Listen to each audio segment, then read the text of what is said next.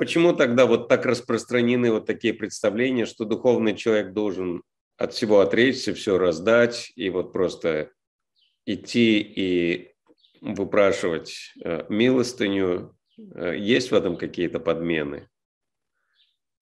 Да, кто-то может так делать. Это особый класс людей, нужно понять, это не для всех. Вот. Кто-то может просто принять отречение, или в свое время, скажем, каждый человек может принять такое отречение своевременно, не преждевременно.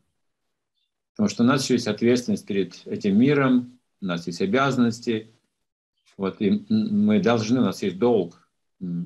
Например, зарабатывать деньги в обществе – это долг, долг бизнесмена.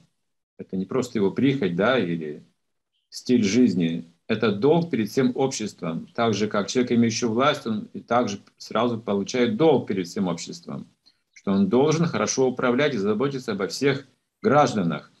Также у богатого, который зарабатывает хорошие деньги, появляется долг перед обществом, чтобы эти деньги текли в нужное русло, чтобы не, не процветали плохие вещи ни в коем случае, а процветали только самые лучшие вещи в обществе.